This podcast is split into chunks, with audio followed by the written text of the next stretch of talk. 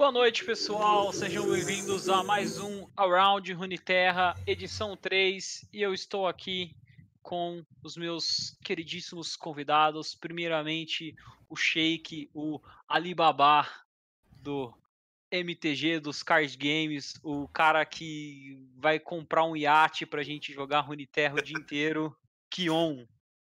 E aí, rapaziada, tudo de boa? Boa noite, Lunas. Boa noite, Léo. Boa noite, produção invisível.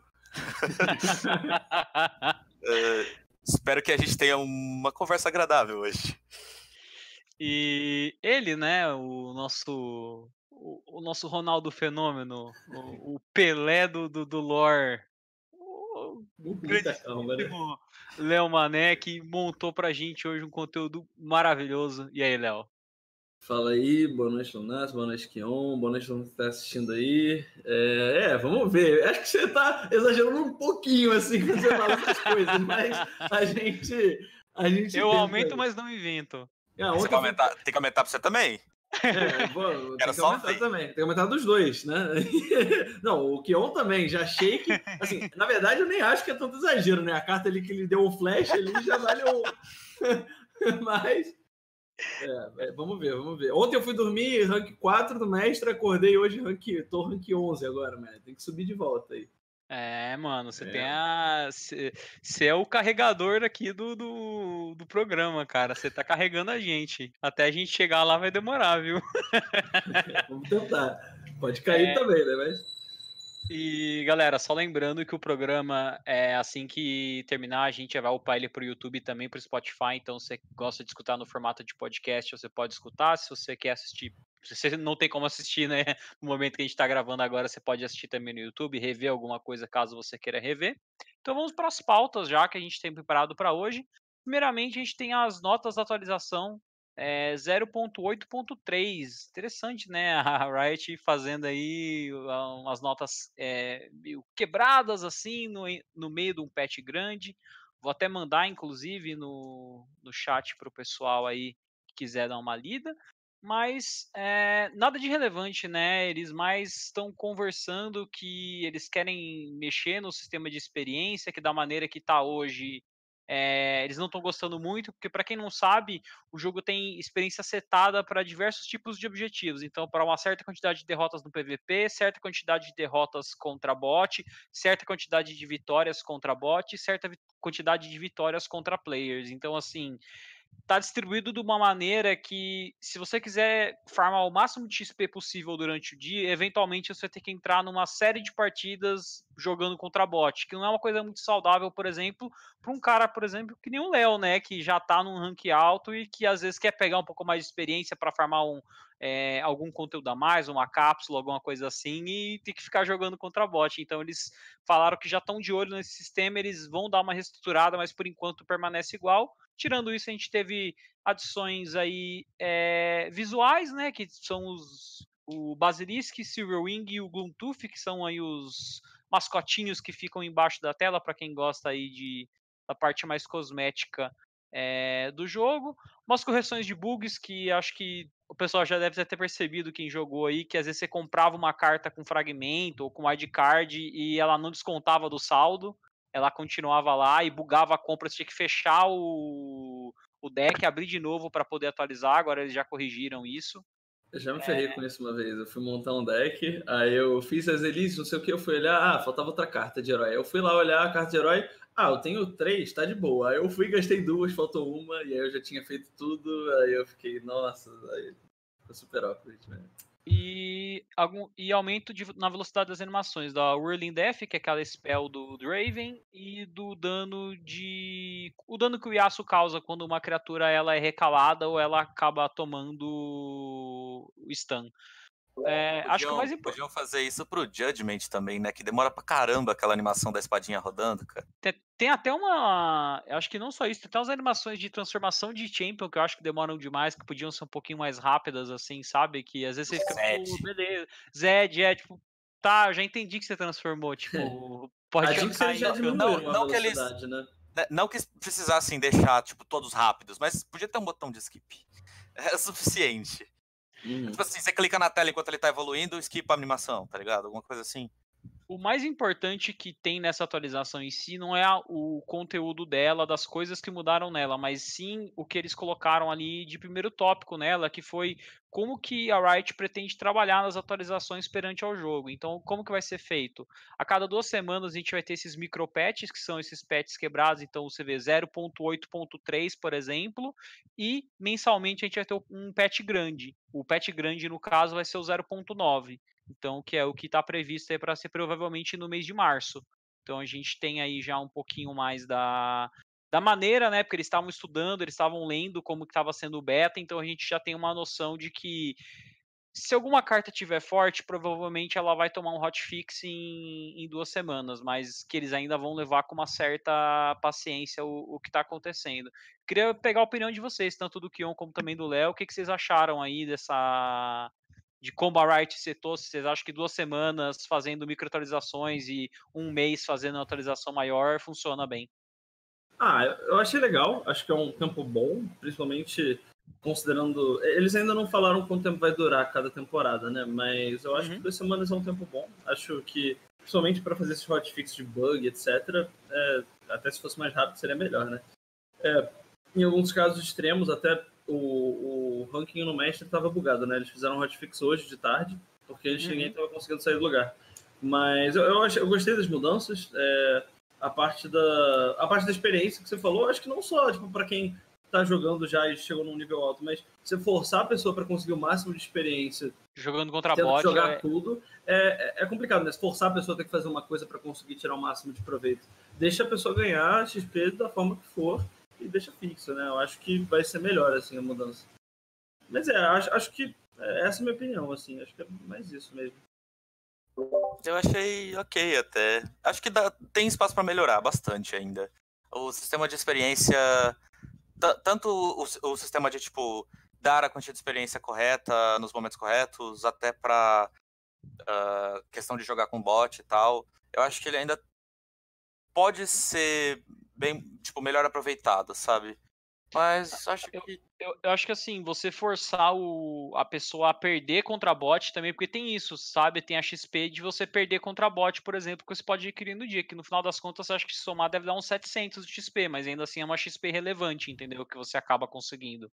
Então, realmente, o sistema, eu acho que quando eu eu vi isso no, no, Reddit, inclusive, montaram uma tabelinha mostrando a experiência, quanto que você gastava para chegar em cada nível das, das recompensas da região, né? E eu achei estranho. Eu falei, cara, como assim? Eu tenho que ganhar não sei quantas partidas de bot para eu farmar o máximo de XP possível do dia. Eu, enquanto eu tava lá, tipo, jogando contra player direto, direto, direto e. Achando que era o melhor para se fazer, né? Exato. Aí quando zerou a XP, eu falei, beleza, não, não ganho mais XP agora durante o dia. Aí quando eu fiquei sabendo que tinha essa XP escondida com os bots, sabe? Então, pra galera que tá farmando ainda, fiquem sabendo disso. Se vocês é, quiserem é... farmar mesmo, de fato, conseguir o máximo de XP possível todo santo dia, joga contra bot e dá surrender contra bot até você chegar na recompensa zero. Quando você chegar no zero de XP é que você conseguiu dar o cap do dia. É, é a mesma coisa do, do, dos tutoriais, né? Que dão recompensa e, tipo, o jogo não te, tipo, ele não te deixa explícito. Ele fala, oh, se fizer tutorial, você tem um negocinho. E é isso. Sendo que as, as recompensas do tutorial são grandes, tipo, bem grandes. Uhum. É, o pessoal às vezes joga os três primeiros tutoriais e já vai direto pra montar deck, pra tentar é. jogar contra outros é, players. Além sem daqueles entender... quatro primeiros, você ganha mais coisa se jogar? Não sabia. Eu nunca joguei, na verdade. Exato, né? Então, eu, olha só que coisa, né? Eu descobri no primeiro dia do beta que me falaram, olha, é, foi um site que um site de, de lore mesmo, falando, ó, quando, a primeira coisa que você faz quando você entra no jogo, depois de jogar os três tutoriais iniciais, é jogar o resto dos tutoriais que tem lá disponíveis. Aí eu falei, joguei, ganhei as cartas que, que eles dão e etc, porque você libera é, deck adicional e tal, então realmente você precisa fazer isso. fazer isso depois do programa aqui já. Se o Léo tivesse assistido o Runeterra 1, Pois é. Saberia. É, saberia. É... Realmente, tem mole. Foi, foi, foi, inclusive a, a dica que a gente deu no, no, no Uniterra 1 sobre Aí. isso, sobre o assunto que Tem tinha que ser feito é, nessa parte. E vamos lá. É, a gente já vai agora, acho que a gente já entrou num consenso aqui, falamos um pouco sobre as notas de atualização, que não tem muita coisa, né, convenhamos, hum. mas já tem um pouco mais da projeção de como a Riot vai querer atualizar o jogo. E a gente vai para a segunda pauta, que essa pauta é aí o deck da semana. E o deck da semana é o deck que tá sendo muito bem falado, né, cara? A gente, o Léo já tinha falado que ele até achava que era o deck mais forte no momento, né? Que era o deck. Semana que... passada. É, na semana passada ele já estava falando disso, mas é um deck que realmente parece que veio com tudo, que é o deck do Ezreal com o Heimerdinger. Então é um deck aí é, mais focado em spells. Então a gente vai é, mostrar ele para vocês. Pra vocês terem uma ideia mais ou menos de como funciona. O Léo vai ajudar a explicar, o Kion também vai dar o input dele. Eu vou dar meu input sobre esse deck que eu joguei contra ele algumas vezes, para vocês aí verem. A gente pensou em trazer um deck iniciante, né, nesse, nesse quadro na semana passada, quando a gente estava pensando nas pautas, mas realmente, pela popularidade desse deck, não tinha como não falar dele, né, é um deck bem importante. Sim. É, então, essa semana, eu, depois que eu, depois de terça-feira, de fazer umas expedições e tal, eu consegui fazer o deck inteiro, Aí eu fui jogar com ele na Ranked no Mestre, eu joguei umas cinco partidas. Até que deu bom, só que o meta mudou muito desse pouco tempo que passou desde sexta. É, como o Nassi estava falando, é um deck mais focado em spell, né? Ele é um deck control. Você tem a mais da metade do deck é só magia, que você usa a maior parte dela só remoção. O foco basicamente é você ficar removendo os bichos do cara. Você eventualmente faz Remendinger, ganha valor com ele fazendo as, as magias, né? Que você ganha as turrets. E depois você faz os real e ganha fazendo um monte de magia porque ele morre, ou o oponente vai morrer. Mas é um deck muito control, né? Ele é um deck mais para trás. Ele, ele, ele, depende muito das magias para conseguir tirar o, os bichos do cara. Ah, e o que eu achei interessante desse deck, de fato, é que é muito fácil de flipar o Ezreal com ele, né? E depois que você flipa o Ezreal com ele, você ainda tem uma, eu digo uma curva no final interessante, né? Com, por exemplo, o Progress Day, que é uma uma spell que faz você comprar três cartas e reduz o custo delas. Então você sai tacando spell e é chuva de spell, você coloca os robozinhos do Heimerdinger em campo, eles estão lá ou para dar champ block ou para atacar, tem uns até o, o, quando você caça a mágica de três manas, é, ele é até ilusivo, então é bacana de utilizar contra Sim. alguns oponentes, mas o que, o que eu vejo que mata mesmo os adversários nesse deck é que assim, é muito fácil de flipar o Ezreal, e o Ezreal flipado num deck que você só tem spell é, é muito, muito forte mesmo, porque Fatal. toda vez que ele casta uma spell, ele consegue dar dois de dano no Nexus do cara, então assim, eventualmente você vai encher sua board por causa da passiva do Heimerdinger e você vai dar dano direto no Nexus do cara por conta das spells de controle. E ainda matar os bichos do cara, né? Que é o, o mais importante do, do deck ser controle, dele conseguir realmente remover esses monstros. É, que eu queria perguntar, né, pro pro Léo sobre esse deck. Eu vou até mandar o, o link do Mobalytics no chat pro pessoal. É, que lá tá, tem tá um na deck. tela também, eu acho. Tá na tela o deck, tá mas vou dar o link ah, sim, Analytics caso o pessoal queira acessar pelo browser. Tem o código também, o Dudu mandou agora para quem quiser montar o deck, já importar direto ali e ver quais cartas estão faltando. Eu tô tentando montar, tá faltando 3 Ezreal no momento. Mas é um deck que tem aí é, bastante remoção. E, viu, o é, que, que você achou do deck, Kion? Olhando para ele agora. É você falou cara, que até é um deck que interessou você bastante cara, a montar. É de longe o meu deck favorito. De longe, de longe, de longe. Porque é, é 100% meu estilo de jogo, 100% o que eu queria que o lore fizesse, que é ter um, um, um, tipo de jogo com uma interação muito maior entre o, o seu deck e, e tipo, a estratégia que você está trazendo. Uhum. Que é uhum. diferente de muito, tipo, muito jogos, muitos jogos de carta, eles não fazem isso de uma maneira exemplar, do jeito que o lore fez com esse deck para mim. Eu achei sensacional. E muito forte, óbvio. É, e você, Léo, você chegou a jogar contra esse deck com o seu deck de Fiora e você foi até complicado. com ele também, eu joguei com ele também essa semana. Mas é, com o deck de Fiora é uma bad matchup. O, esse, o deck de Fiora é um deck muito bom contra agro, né? Esse daí ele também é muito bom contra agro, mas ele é bom, melhor ainda contra o deck de Fiora. Porque o que acontece é a questão dessa matchup específica, né? Você tem muita remoção, o cara faz uma fiora, mesmo que ele dê barreira, você pode dar um de dano, você tem muita forma de conseguir tirar e ele não consegue ganhar porque você não tem muito bicho mesmo, né, pra ele conseguir ganhar com a fiora.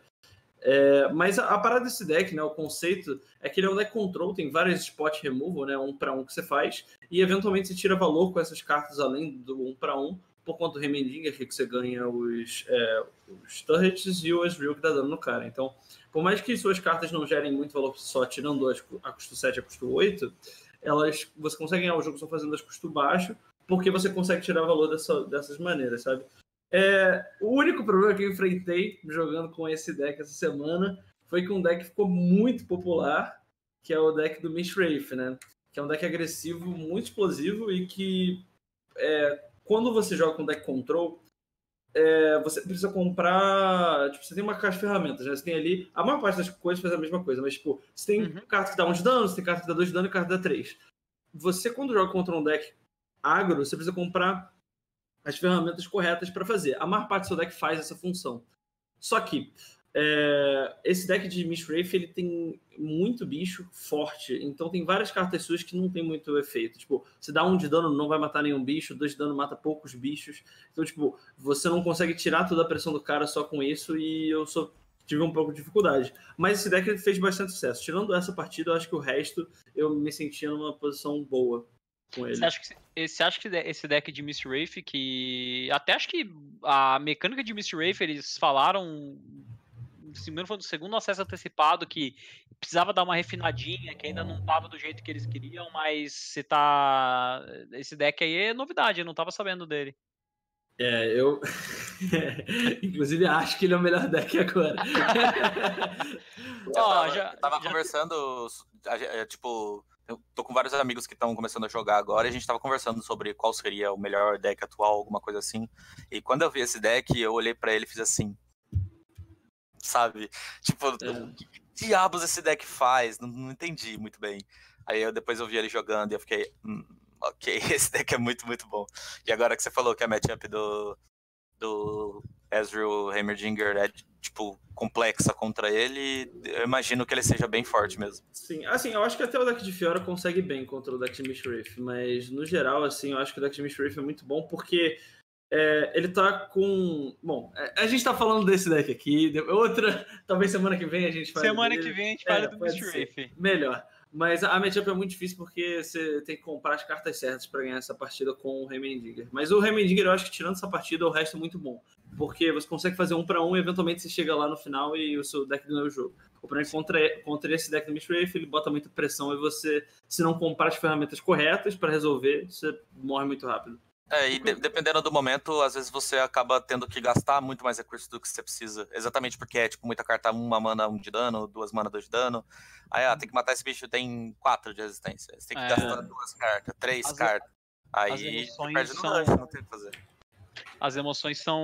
No, no jogo a gente pro programa antes do piloto, a gente até tinha comentado, e o Dudu, que a gente gosta muito de jogar de controle, que as emoções do jogo realmente, assim, o preço que você paga nelas pelo que elas fazem ainda é meio caro, sabe? Então, precisa ter um certo. Não é, drawback, porque não é algo negativo, precisa ter algo positivo, né? Acho que o Heimerdinger traz muito disso, porque ele acaba fazendo um bicho por uma spell, então você meio que compensa aquele valor alto que a spell traz para você, entendeu? Sim, isso é, importante. Outra coisa que eu acho que esse deck do Heimer abusa bastante é do conceito de spell mana, né? De você conseguir fazer umas Sim. spells grandes no bem já no começo do jogo para limpar a mesa às vezes. Sim. Por exemplo, é, na lista a gente vê que tem duas é, True Shot Barrage, que é a ultimate do, do Ezreal, para quem não não, não, não, não, sacou, que é a do, do LoL aí, que é 3 de dano no inimigo, 2 no outro e 1 um no outro. Então, assim, contra o deck de Elise, você pode, tipo, matar a Elise, matar aquela aranha com 2 de resistência, sei lá, aquela que tem 3, 2 e Fearsome,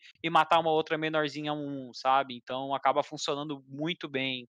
É, e 7 manas, se você jogar no conceito de spell mana, você vai conseguir fazer isso, por exemplo, no turno 4, sabe? Então acaba Sim. sendo bem forte, consegue parar né, a, a curva do, do deck agressivo. Eventualmente você vai descer o Heimerdinger, você vai estar tá com a Spell Mana lá guardada, às vezes, para até tacar uma remoção, já colocar um robozinho em campo. Então, é de fato um deck bem legal. Acho que pra galera que, que já jogou outros jogos de card game ou que é, gostou desse conceito de controle de mais você controlar a mesa, matar os bichos do cara, e aí quando você tá com a mesa controlada, você tá com a vantagem numérica, mais carta na mão, com a board mais bem estabelecida, aí você fecha o jogo, eu acho que esse é o deck recomendado. Eu falo muito disso porque eu fiz um dos decks controles que o pessoal estava eh, é, testando muito no começo, que é o deck de Aço e Catarina. E assim, é um deck legal, é um deck que tem umas interações para limpar a mesa. É um, é um match muito complicado para esse deck de Heimerdinger por conta da, da, do jeito que você faz as emoções e etc. Vocês têm que ter um Denias ali, ou é. um próprio Culling Strike para matar o Heimerdinger, então você não deixa o cara fazer uma mesa de fato mas é um deck que eu joguei assim e eu tô fazendo climb com ele. É um deck bem mais dependente de você ter uma mão boa, de comprar as cartas é, na curva direita, na verdade, né? Fazer aquela curva do 1, 2, 3, 4, 5, 6, 7, 8, sabe? É um deck que às vezes você vier com a carta 7 ou comprar uma carta de custo 9, que é algumas que tem, te atrapalha bastante. Você é muito dependente de ter o Yasuo em campo, porque o Yasuo é sua forma de dar dano nas criaturas. Do contrário, uhum. você só tá atrasando o jogo, então Acho que em questão de controle, hoje o deck que vale a pena o pessoal investir, quem gosta de controle, realmente é esse deck do Heimer. É, eu vou dar, dar algumas dicas que são importantes assim, para jogar com esse deck, que é o seguinte. É, você tem algumas cartas que você precisa descartar. Tem tanto o Rummage quanto o Get Excited ali, que você precisa descartar a carta para fazer.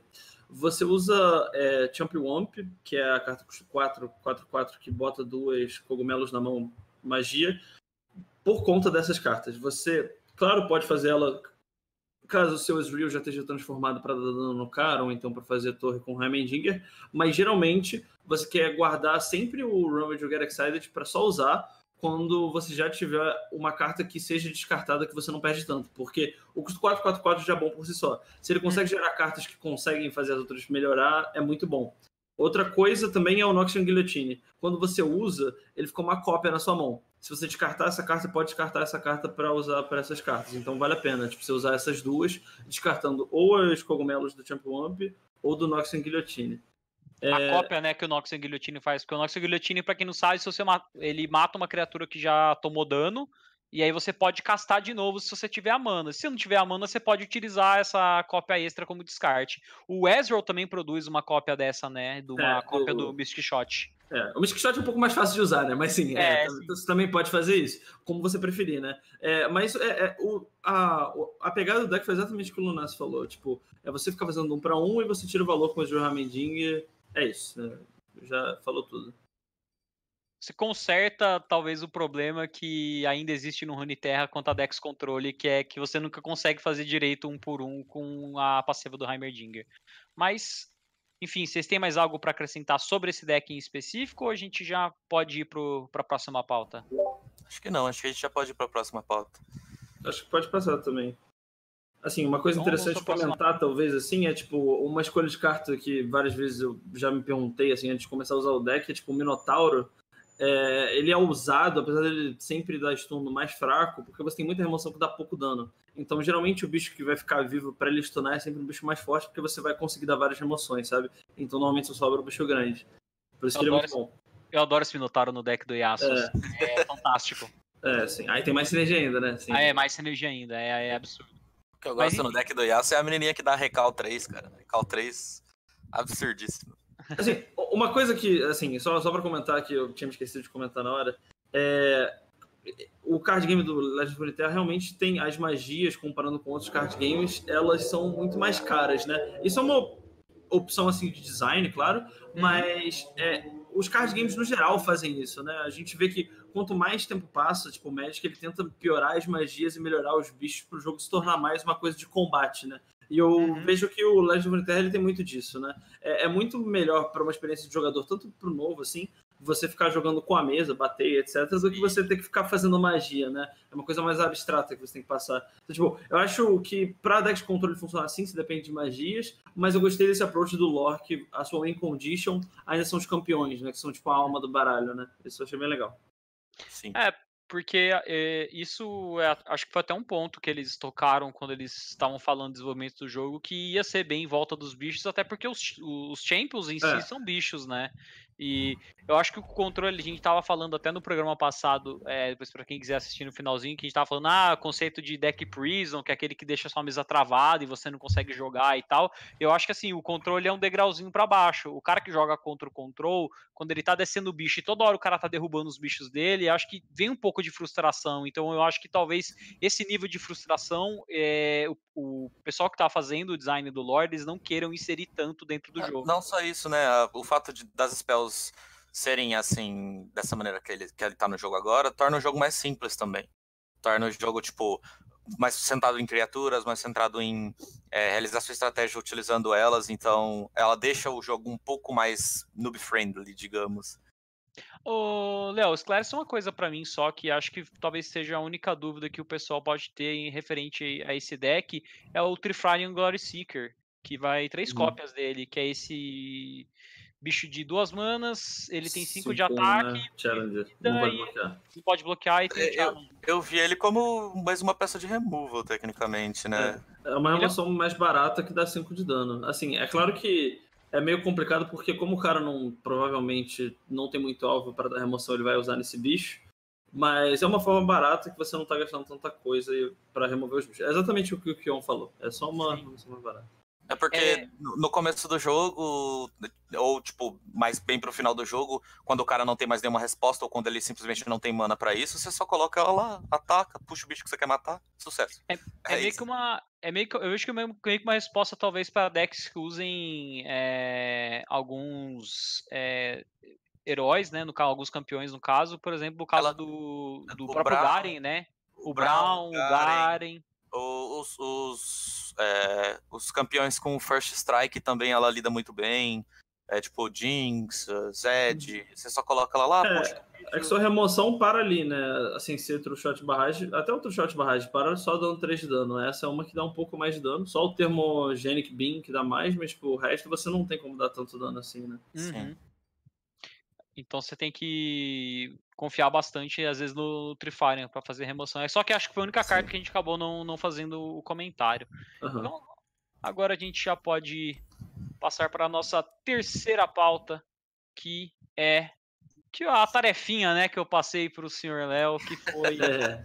a watchlist do que nerfar e do que buffar. Então Bom. a gente é, eu, eu, eu, me lembro que semana passada eu tava um pouco assim no salto alto, sabe? Eu, eu me emocionei um pouco, falei que tinham 20 cartas que eu, eu tava disposto a, a nerfar. Teve 20 cartas, ao todo. É, mas contando com buff. Assim, eu, eu fui olhar todas as cartas e eu pensei, é, acho que não dá nem 10, mas assim, é, muito das cartas que eu vou comentar agora é muito do poder raw delas, ou então por conta do, do uma keyword que ela tem, certo? É, o. Quer que eu possa começar a lista, Lunas? Como é que você Vamos lá, a gente tem que. Pera aí, que eu tô. Agora a gente. Não sei se vocês sabem, eu não apresentei o Dudu, porque o Dudu ele está é, no Runeterra. Ele está como produtor agora do Arnold Runeterra. É uma função aí muito renomada. Então, assim, ele está por trás dos bastidores, comandando as câmeras, tudo aí. Ele é, é o. Tá bom, tá bom. Ali, olha, já, já deu a cal pra gente no ponto eletrônico. Valeu, é, produção. Valeu, produção. E aí, a produção botou a primeira carta da lista aí, que é a Elise. E eu quero saber, é. senhor Léo Mané, por que a Elise tem que ser nerfada? Cara, então, a parada com a Elise é o seguinte: ela. Eu acho que precisa nerfar ela não muito, só precisa nerfar ela um pouco, por quê? É, o problema dela é que ela é incluída em decks hoje, independente da sinergia dela, o que mostra o poder real dela. Tipo, você não precisa jogar com aranhas para ela ser uma carta boa, por conta dela ser um custo 2 que tem Fearsome. Custo 2 que tem Fearsome, só existe outro no jogo, que é outra aranha, que é 3/2, e é estritamente pior que Elise, porque os status são praticamente o mesmo, e além do Fearsome, a Elise, quando ela ataca, põe um barra 1. E caso ela transforme, ela é um pesadelo, assim, pro seu oponente. Se o cara tem elusivo, se ele tem algum bicho. Tipo, se ele tem bicho com 3 ou menos de ataque, ele já não bloqueia nada, se você não quiser. Se só bate com as aranhas, ele não pode bloquear. Eu acho que, pro valor da carta, ela, por dois manas, está muito forte. A, a minha sugestão para o nerf dela é ou transformar ela 3 manas, ou tirar o Fearsome dela. Porque o Fearsome é, é, quase. Não é elusivo, mas dá um pouco de evasão pro bicho, sabe? Tipo, uhum. você se faz ela na 2, muito dificilmente o cara faz um bicho que vai te prevenir de atacar com ela. Então... Léo, você acha que o fato dela ter três de resistência também não é um problema? É, acho que dificulta. Assim, é, pode ser uma forma de nerfar, eu vejo também. Eu acho que três de resistência é um. É, seria muito pior se ela fosse para dois e continuar. Assim, ah, depende. Para deck agro, acho que ficaria melhor se fosse diminuísse a vida e continuasse com Fearsome. Só que, tipo, eu, o que eu gosto da ideia do campeão é, é que você pensa nele num. Ele é o que dita assim o pace do deck. Eu gosto da ideia de que quem joga com Elise tá num deck agressivo que usa a temática de aranha. Então, eu acho que para essas pessoas é melhor que ela ainda faça as aranhas e fique viva, né? Tenha uma resistência boa, mas para ela não ser simplesmente opressora e bater dois de graça e fazer um token que o cara tem que bloquear, ou então ela vai transformar e tal, sabe? É porque é um pesadelo jogar contra ela hoje. Mas é, diminuir a vida também seria uma solução. Só que eu acho que seria um pouco pior, assim, para quem for querer jogar de aranha. Eu acho que um nerf bom seria de uma forma que você ainda é, desse incentivo para jogar com ela num deck sinérgico, assim, de aranha, uhum. mas não deixasse ela auto-include em todo o deck de Shadow Isle, sabe? Deixasse ela continuar impactante, mas ter como lidar, ao invés Isso. de ser só impactante Cara, e acabou. É... Eu, eu, eu, me senti. Desculpa interrompê-lo, Nas. Mas quando eu joguei contra ela, a maioria das vezes, eu, eu me senti do mesmo jeito que eu me sinto quando eu vejo o Zed caindo na mesa no turno 3. Aí, tipo, é. ela cai, você fala, ok, eu vou lidar com ela. Aí você tenta, não consegue, tenta de novo, não consegue, de repente a board tá gigantesca, você não é. consegue fazer mais nada. É. E falando da Elise, assim, é, o Dudu até mostrou as artes, cara. É, as artes do Rune Terra são fantásticas. Assim, é, na moral, demais, é, né? é, é, incrível. Inclusive, tem um site que tem os wallpapers, depois eu posso até deixar pro pessoal, mas enfim. Por favor, eu de, quero. Falando, falando, da Elise, eu acho que tem uma, uma ideia que a gente tem que colocar é, aqui, que eu acho que é uma ideia que com certeza o pessoal que está fazendo lore está aplicando dentro do, do play design, que é o quê? É você. Os campeões, naturalmente, eles são cartas que eles são um pouco fora da curva. Vocês vão, vocês vão uhum. concordar comigo? Acho que pela importância deles dentro de cada deck, eles têm que ser fora da curva. Eles não podem ser igual um bicho normal, por exemplo, de Freyord, sabe? Não. Eles têm que ter uma coisinha a mais, sabe? Além do flipar, eles têm que ter um, um, um os status interessantes. No caso do Léo, eu acho que eu concordo no, no sentido do que eu acho que deixa eles 2-3, só que você tira o Fearsome dela, para você conseguir dar um champ block nela no começo, diminuir um pouco a vida dela, talvez forçar ela a não fazer tantas trocas assim. É porque, como tem Fearsome, a única forma de você tirar é ou mata ou bloqueia com bicho com 3 de ataque. E você Se não vai achar um bicho com... com, com 3 no. É difícil achar um bicho com 3 no segundo turno. Sim, então, e se você tirar o Fearsome, o cara pode bloquear uma vez com o bicho 2 e dar um de dano. As, as opções são mais diversas, né? Assim, é, o que você falou do herói, eu acho que faz sentido, só que para um herói de custo baixo, isso não pode ser verdade, porque senão os decks que usam Elise se tornam muito aleatório o outcome. Quando você. Uhum. Se, o, se o herói é melhor do que o bicho sempre, e você. Turno 2, você tem que fazer entre o drop 2 que não é herói e o drop 2 que é herói, e você só tem três dele no deck, se torna meio aleatório. Eu, assim, eu até entendo que o, o herói tem que ser um pouquinho mais forte, e claramente já é mais forte se for comparar o equivalente dela assim, da uhum. mesma casa, mas eu acho que não pode ser tão opressor assim. Você acha que no caso da Elise, ela ganhar o Fearsome quando ela transforma seria ok? Ah, a parte transformada eu, eu estaria satisfeito se ficasse mais fácil de lidar com ela da parte normal. Sim, porque transformar ela é, querendo é difícil, ou não, é difícil, não é fácil. Uhum. Então, assim, acho que tirar o Fearsome quando ela tá na forma humana e ela ter o Fearsome na forma de aranha e dar o que ela dá na forma é. de aranha naturalmente. Uhum. É, eu acho que o herói transformado pode ser absurdo sim, tá? Isso não tem problema, porque o setup é difícil, mas o, a parte normal dela é. Tirando muito... Trindamer. É. Descobre 100%. Roubadíssimo. O Trindamer tem uma mecânica que depois a gente pode até falar, é, mas vamos para a próxima carta da lista que é o Downspeakers. Não, esse é já carta... é um quase que não entrava na lista, só que eu queria botar mais cartas. Essa sem dúvida é a menos problemática das oito, na minha opinião. Mas é... mostrou o Trindamer. A, a, a, o meu problema com o Trindamer está sendo o seguinte: o Trindamer, quando ele morre, se você matou ele com uma unidade de tem quick attack, ele volta e ele ataca a sua unidade de novo. Eu acho que quando ele flipa, ele tinha que voltar para a mesa dos bichos e não atacar, cara. O problema é que ele tá atacando. Isso é uma... complicado. Sendo muito justo, eu concordo com esse nerf aí. É que não é totalmente nerf, porque eu não acho, não acho ele tão, tão problemático assim, porque ele custou 8. E o metagame não, tá muito agressivo. Não, tudo, não todo, todo o resto do Tryndamere tá ok, mas essa mecânica de combate em específico dele morrer e depois ele bater 9 de novo na sua criatura é muito, muito nada a ver, cara. Se, se fosse só bater o 9, beleza. Mas geralmente ele vai, tipo assim, bater no seu bicho, seu bicho morre, ele transforma, ele bate 9 em você. é tipo isso. É, é então... muito. É, é, muito complicado. E. Por causa do vai... Overhelm, né? Que fica idiota. Mas vamos falar do Down Speakers, que. Dudu! Volta do Down Speakers! Alô, voltar. produção, produção. É... O Dudu gosta muito do Trindamer, gente. Não, não liga pra não. Ele tá pra ele, não. craftar lá. Ah, não dá, ele quer fazer Trindamer, gente. Ele não consegue ainda. Down Speakers aí. Vamos falar dessa carta, cara. No é, final do, do final do turno, você dá para os seus aliados mais um, mais um, se um aliado morreu nesse turno.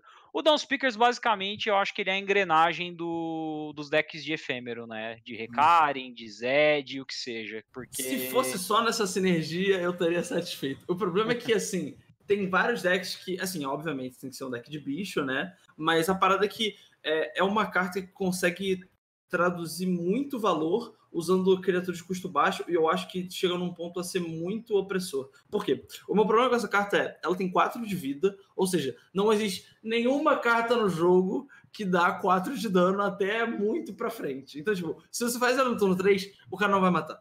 Impossível ele matar. E outra, se é uma carta que você faz e o cara é obrigado a matar e ele gasta muito mais mana do que 3, significa que é uma carta muito boa, certo? Uhum. Se a gente partir desse princípio, já é um problema. Só que a parada dela é o seguinte: se você usa ela com o Ionia, por exemplo, Demacia Ionia, e você usa elusivo e um monte de bicho, é que quando você dá mais um mais um para bicho elusivo, o buff vale mais do que mais um mais um para bicho que não tem elusivo, porque ele tem evasão e a evasão valoriza mais os status, né? Tipo, quando você cria uma carta, você tipo pega o quanto ela vale de mana e vê o quanto você pode distribuir em status, é, keyword etc. Uhum. É, quando você consegue buffar um bicho que já tem uma keyword, ele fica melhor ainda. Tipo, se usar mais um mais um para o bicho que tem overwhelm, é melhor do que se não tem overwhelm. Então, a parada é, quando você encaixa esse bicho com um bicho que tem tough, elusivo e etc., ele fica muito bonkers, entendeu? E o problema é, quando você faz de um monte de bicho custom, os bichos custom nesse jogo são muito fortes. Tipo, tem o bicho custom que dá mais mais um pro bicho na mão, custa um que buffa os próximos dois no deck, custa um que dá, tem challenger quando você faz o próximo bicho, que já foi nerfado, mas ainda é muito bom. Então, uhum. tipo, com o Demacia que ainda tem challenger, você consegue garantir que você vai conseguir matar um bicho seu. Ou então, às vezes, você faz tipo um jump attack e o cara decide. Tá, ou você bufa todos os meus bichos ou você toma dano de graça. O que, que você quer? Ah, você não bloqueou? Beleza. Agora você vai bater? Eu bloqueio e vou bufar todos os meus bichos, tá bom? É, é tipo, a, a, situação é: esse bicho ele não morre para nenhuma remoção e ele consegue. Quando ele bufa seus bichos, dependendo de quem for, pode sair de proporção assim muito rápido. E quanto mais bicho, tipo, depois você faz ele começa a fazer mais bicho, ele fica muito forte. E se o cara decide, ah, vou matar ele, ele não tá matando os outros bichos que já foram bufados, sabe? Eu acho que o problema dele é isso, é tipo, é o target, é o target dele e eles são um alvo muito difícil de matar. Sim. É, essa parada. Você acha eu... que. Pode falar. Aqui. Não, não, pode falar. Fala aí, fala aí. Fala. Não, o que, eu, o que eu ia falar é o seguinte, é o Downspeakers, então você acha que um 3 mana por um 3 pelo poder que ele tem? Acho tá melhor, justo? porque a maior parte de. Acho que um barra 2 ainda seria justo, então, tipo, 2-2, 3-2. Nem me importa ter mais ataque. eu acho, que... eu acho que o impacto dele. É. Parabéns. Que... Uma carta. Essa carta, dele... só que você jogar de Noxus, você mata ele. Eu acho que o impacto dele não é devido ao corpo. Eu acho que é devido ao custo. Porque, ah, querendo sim. ou não, todo, todo, tipo, tudo que ele faz é porque ele entra numa curva muito fácil de você adaptar ele. O custo 3 é muito pequeno e você consegue, tipo, é, manter o, o, seu gás exatamente porque ele cai na curva 3. Eu acho que se fosse nerfar ele, podia deixar ele em barra 4, mas sobe o custo de mana dele. Acho que é muito mais efetivo. Eu, eu concordo, eu concordo. Acho que é um nerf, mas talvez seja até para você conseguir manter né, a ideia da carta ser uma carta resistente, bufar os outros e não ser tão opressora, se for um pouco Sim. maior. Acho que você tá o, certo. O grande, o grande negócio dela é, é, é o custo 3. O custo 3 no lore é muito, muito, muito complicado de balancear. Exatamente por causa daquele que a gente falou no programa passado. De, ah, do turno 1 eu passo, turno 2 eu passo, tenho 3 mana livre, eu vou pôr meu bicho no 3, botei o Deny na mão, dá seus pulos. É tipo isso, sabe? E é exatamente isso que essa carta promove. É tipo, eu passo no 1, passo no 2, ponho ela no 3. No turno 4 eu já tenho tudo que eu preciso fazer. Se você tentou dar o removal, eu tenho a resposta na mão. E depois que você gastou o seu removal e não conseguiu matar, e eu tenho o meu turno livre para fazer o que eu quiser com ela na board, fica difícil, fica complexo. É exatamente é. por isso que eu acho que o custo 3 é, é, é o que deveria mudar nela. Então, temos aí. Acho justo os dois nerfs possíveis. Tem que é, escolher. É, ou, ou ela se torna mais fácil de matar, ou aumenta o custo dela. É um dos dois. Né? Agora, escutando o argumento do que eu acho que aumentar o custo dela seria mais efetivo. Eu acho que cai junto com a. com aquele Avarosan, alguma coisa lá, sim, que é o que sim. bufa o deck inteiro. É, aumentar o... Então, então é... mas, tem, mas tem uma grande questão também. Ah, se, se a gente seguisse o, o nerf que o Léo promoveu, seria tipo assim. Uh, ela seria uma carta que continuaria forte, mas que seria mais lidável. Se a gente seguisse o meu, o meu caminho de nerf, ela seria uma carta que possivelmente pararia de jogar. Então, tá, tipo. É, depende. É, complexo depende. de escolher, sabe? É complexo de escolher. Ah, o Dudu até mostrou na evolução Hurt Guard, né? Que é o que quando desceu, buffa o seu deck inteiro mais um, mais um. E vamos para a próxima carta que a gente tem aqui na lista, que é uma carta que o Dudu falou para mim, cara, eu não vou não mostrar concordo. essa carta motivo, ele não concordo, não acho que essa carta deva aparecer aqui, é, é o Deny. É o Deny. É, bom, essa daí dispensa comentários, né? Vamos para a próxima. a gente já comentou muito semana passada, né? Mas é. A gente falou, mas. Então, vamos ter... a gente até falou bastante dela semana passada, então nessa carta vamos tentar deixar a discussão um pouquinho mais rápida. É subir o custo de mana para não aproveitar do, do, da reserva de mana lá do Mana Spell para.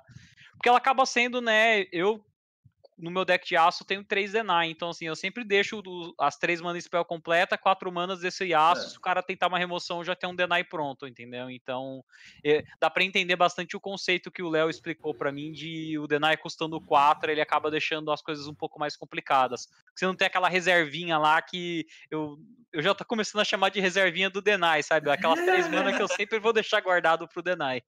Cara, eu, eu acho que a cada semana que passa eu mudo de opinião sobre essa carta. É, não. Sério mesmo. Começou a concordar com o Dudu? Sim. Sério? em resumo, sim. Eu acho que ela vai ser 3 mana, não vai sair de 3 mana de jeito nenhum. Nunca. Ah, eu ela acho que não vai também, mas eu acho que é um problema. Ah, talvez, talvez não. Eu tipo, acho que tipo, colocar ela no custo 4, essa carta nunca mais vê jogo. Nunca mais eu acho que é melhor que ela não veja jogo do que ela ficar do jeito que tá. Essa que é a minha questão. Assim, não, não, eu gosto de Counterspell. Deixa o Counterspell no jogo. Não, tem que ter Counterspell no jogo. Se, senão, senão a molecada chora. A não, molecada os 4 ainda chora. vai jogar, só que não vai jogar em todos os decks. Por exemplo, o deck de Mish Wraith, ele usa 34 cartas de é, Shadow Isles e 6 cartas de Ionia. Das 6 cartas de Ionia são três Deny e três bichos elusivos que quando entra compra uma carta. Então, assim, alguma coisa está errada. Assim, você pode escolher qualquer casa para poder pegar seis cartas. Qual você escolhe? E quais cartas? Tipo... é, o Deny acaba sendo aí a, eu acho que a cereja do bolo, né? Porque o que eu vejo do Denai é que ele é uma. Ele serve para tudo. Ele serve para deck agro, ele serve para mid range, ele serve para deck control. Porque sempre vai ter uma spell, um bicho, alguma skill, alguma coisa assim que você fala, mano, eu tenho que parar isso, porque, se eu parar isso, eu consigo controlar a mesa do jeito sabe, efetivo. Sabe o que eu sinto quando eu vejo a, a, a gente discutindo sobre essa carta? Em algum momento, o jogo vai ter evoluído um pouquinho mais. Tipo assim, pensa daqui um ano. E o Deny vai deixar de ser um problema exatamente porque a mecânica do jogo mudou. É hum. o que eu uhum. espero. Lembrando, é, é outra forma também, né? Lembrando, lembrando o pessoal, a gente até, eu até mencionei isso no primeiro programa que a gente fez, que o Deny e a mecânica de elusivo estão na watchlist do. Sim. Não do Léo, da, da Riot. na minha também, na minha também. É, que estão na watchlist. Então são coisas que a Riot já está um pouquinho preocupada e aí a gente não sabe. Então provavelmente assim, quando chegar o, o próximo mês que entrar o patch 9.0, pode ser, o, pode ser que a gente tenha, né, a, o, o nerf no deny de alguma maneira, com aumento de custo, alguma coisa do gênero, e também na, na, na mecânica de elusivo. E, então, deny a gente já, é, já É o Rasa, cara. O Rasa, famoso. Não, não, não. É, é o Zed. A lenda. Tem o Zed antes. Ah, tem o Zed, verdade. Desculpa, acabei pulando. Desculpa, produção, bota no Zed. acabei. A produção aqui deu. Deu, deu esporro aqui no. no, no Tomou esporrinho da produção.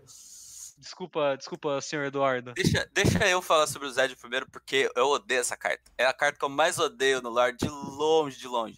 Quando o cara faz turno 1, um, passo, turno 2, passo, Zed, eu tenho vontade de morrer. Nossa, como eu odeio essa carta, cara. É, é, é impossível trocar com ele atacando. Simplesmente impossível. E se ele flipar. É, boa sorte. É, é isso. Só. É, eu compartilho uh, o sentimento do Kion em tudo. O problema para mim é, quando ele ataca, é impossível de você bloquear na curva 3 sem perder o seu bicho, a não ser que você faça Brown, mas você não tá lidando com o problema, você só tá adiando um pouquinho. E ele ainda assim, tipo, a, a solução que a maior parte das vezes você tem é jump block, mata seu bicho. Você nunca consegue fazer uma forma legal de lidar com ele, principalmente se ele passa com a Spell Mana, que ele vai ter Deny, ou vai ter Buff. E é, é, eu acho que o problema dessa carta é a forma que você tem de dar counterplay nela. Hum, é, e, e, ela dá muito dano. O problema é que ela é muito opressora. Se ela der só 3 de dano ali, ok, mas duas vezes é 6 de dano se você não bloqueia, tá ligado? Cara, e, e, o pior é que o deck dele vem junto com uma quantia de ferramenta absurda. Que tipo assim, se você não tem, sei lá, uma carta para responder o removal do cara. Já tem no... Deny no deck dele, porque ele é, é de Ione. É, é, exato. Não, Twin mas, Disciplines, mas 0 mais 3, 1 mais 3 mais 0. Mas então, cê, cê, imagina que você sai com uma mão só com criatura. As criaturas vão fazer ele dar mais dano ainda. Tem aquele ah, bicho é. que dá mais um, mais um. Eu é, odeio isso é também. Mano, é, ele transforma o, 6 de dano em 8, sabe? E eu vou ser bem sincero com vocês. Eu acho que, sei lá, 80% das cartas com, com Quick Attack são extremamente chatas de lidar. Eu concordo. Essa mas... mecânica é muito complexa, cara.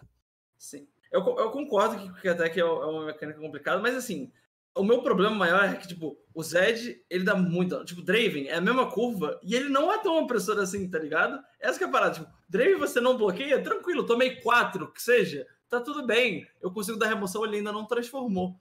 Ou então Jinx, bateu, ok, 4 barra 3, custa 4.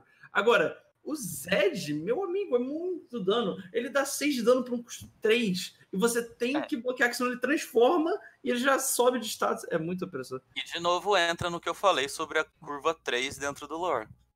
A curva 3 é a mais complexa de todas de balancear, exatamente porque o cara vai fazer essa, esse bicho horrendo que é o Zed e vai ter um deny na mão. Vai dar seu miss shot? Vai dar seu macaquinho para matar? Não vai. Você é... vai descartar uma carta, tentar dar 3 de dano, tomar um deny, tomar um 3 por 1, 6 de dano. É, e ele vai é flipar. E ele vai é flipar, muito... pior ainda. O... Ah, eu odeio essa carta, cara. O, dif... o, difícil do Zed, eu acho, é porque, é como vocês falaram, né? Com me... O Zed atacando, o valor dele atacando é um negócio absurdo, assim, porque ele tem. Ele é um 3-2 com quick attack, ou seja, qualquer bicho com corpo 3 vai morrer para ele e ele não é, vai tomar dano de e volta. E acha aí um bicho com 3, custo 3 que tenha mais do que 3 de vida e que vai... e mata ele. Existe. Vai ter, acho que só aquele dinossauro que você escolhe se ele é 5-2 ou se ele é 2-5. É, único, sim. Que, que é. convenhamos, é, eu acho bem meia boca, mas enfim. sabe, sabe ele que é o pior? Só, só que é o pior, ele bloca o Zed, só que aí o Zed, tipo, se o cara tiver um, alguma coisa pra, pra proteger o Zed, ele não bloca o Zed. E o problema do Zed, tipo, além disso, é que ele cria um outro Zed batendo em você. Tudo bem, outro Zed não tem quick attack enquanto ele não tá flipado, mas é outro bicho de três bandas você tem que lidar. Então, assim. Ah, e, o, e o, o, fato o dele ter. Como é, como é, que é o nome da habilidade? Desculpa, eu esqueci. Ah, ah que a sombra tem? Efêmero? Efêmero. É, o fato dele ter efêmero não permite que você crie, tipo, uma troca entre aspas. Exatamente porque, tipo, ó, ok, se eu bloquear, eu não tomo 3. Mas eu perco um bicho. Pra um bicho que o cara já vai perder. Então. eu, o, que eu vejo, o que eu vejo do Zed, honestamente, é de caminhos para ele. Eu acho que tem que subir o custo de mana dele. Eu acho que nesse, nessa curva do 3 ele tá muito, muito forte. É, eu não baixar o ataque dele para 2, vocês acham que, que seria ah, ele horrível. Aí eu acho que ele fica fraco demais. É. Sim, eu é. acho que subir a mana dele pra 4 e ele ser um 3-2 que cria uma cópia e tem quick attack. Tipo, beleza, é. sabe? Sim. então, pela que... É. quantia de keyword que ele tem, pelas habilidades que ele tem, ele não devia ser com os 3. Não, sabe? não devia. Por exemplo, por exemplo, o, a própria Jinx, que tem uma mecânica, entre aspas, parecida com a dele. 4-3. Ela é 4 manas, se não me engano, né? É isso? 4 manas? A Jinx. Oi, se eu estiver errado. né? Eu acho que é 4. É, é tipo, 4-3, First Strike. É, tem uma quantia é, First Strike não, né? Quick Attack. Quick É, Attack. tem uma quantia de habilidades ok, tipo, ela, ela causa um impacto muito bom na board. Ela custa 4 e ela não faz uma cópia dela, entendeu? é um- uma quantia de problemas grandes aí pra gente lidar com o Zed. Eu acho que ele merece um custo 5, sinceramente. Ele tem uma quantia de habilidade muito forte, ele flipado impacta o jogo muito, muito bem. E, querendo ou não, se você colocar ele na board e setupado o suficiente, ele ganha o jogo sozinho, sabe? É tipo assim, você põe ele. ima- imagina o seguinte: a, gente tá no game, ele custa 5. Você coloca ele no, custo, no, no turno 5, setupado pra ele. Não sei se você consegue ganhar bufando ele. Só com, batendo com ele com a sombra, sabe? E tem aquilo, né? Quando ele flipa, a sombra começa a copiar tudo que, As que ele tem, né? também, As né? keywords todas, sabe, é. Se você quiser dar life steal, dar barreira, dar o que você quiser, a sombra vai ter também. Então. É, e tem, tem algumas cartas que criam buffs muito, muito fortes nele. Por exemplo, aquela que dá mais 3, mais 3 se você tiver uma criatura só, que deixa ele absurdo, tipo, é impossível de bloquear, nunca mais você consegue lidar com ele. Ah, tem aquela outra também que faz duas cópias, né? Efêmero. Sim, sim, que deixam basicamente a, a board dele full com duas cartas. E, bom, do Zed a gente falou agora. Ideal seria subir o custo de mana na, na curva que ele tá realmente tá é, um- é bem opressor atacando. Acho que é o talvez seja o melhor bicho do jogo em questão de valor é, na hora de atacar pelo momento do jogo que ele desce. E vamos para próximo então agora que é o Rasa. Rasa aí que arrasa, né, o coração Eu não de sei, eu não sei qual é o gênero. rasa que é um problemático, cara. Decks aí que você não tem uma quantidade de bicho muito grande, ele acaba se tornando um problema, né? Decks estão mais focados às vezes em focar um, em, em fortalecer um bicho, né? Como é o caso do deck da, da Fiora que o que o Léo utilizou para chegar no mestre, né? Que normalmente você é, vai bufando um campeão, um- uma unidade só, ela vai ficando forte de um jeito que o adversário não tem como conter ela direito, por ser elusivo, por ser uma Fiora, qualquer, qualquer que seja. E o Rasa, ele é aquilo lá, né? Ele chega, desceu em campo, ele já consegue matar duas unidades mais fracas, né? E como normalmente você não tem mais que duas unidades, Num meta onde você usa uma quantia de unidades pequena e uma quantia de spells grande, ele entrar e fazer isso é bem impactante. o que, que você acha É. o grande problema dessa carta, o Léo? Ah, ela já é um bicho muito bom, né? 7 a 5 Fearsome, assim, é um pouco abaixo, se fosse só isso, né? Mas o, o efeito dela, como vocês comentaram, tipo, se matar os dois bichos mais fracos, já vai matar os dois bichos que o cara tem, não importa se é o mais fraco. Porque, principalmente se você usar ela num deck mais agro, que você tá sempre batendo, o cara é forçado a bloquear, senão ele tá tomando dano. E você consegue fazer ela em seguida, assim, é muito forte. Ou então, nas vezes que o cara começa o turno batendo, porque ele não quer deixar você fazer bicho antes, aí você vai e bloqueia. Mata um bicho, ele fica com dois. Você a primeira prioridade é sua, você vai e faça, faz a rasa. Tipo, é, é, é muito, muito forte. O, o valor que ela te dá para pro, pro custo dela é injusto demais. Eu, Sim, sim.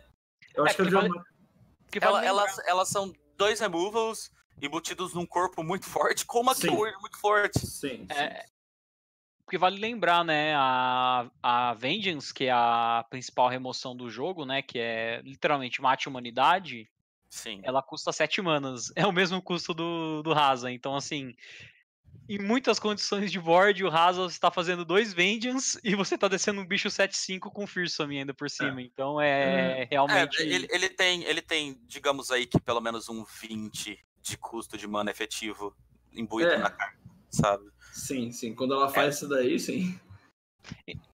O caso do Rasa, eu vou falar, eu não tenho a mínima ideia de como balancear isso aqui. É, Mata um só, bom. o mais fraco.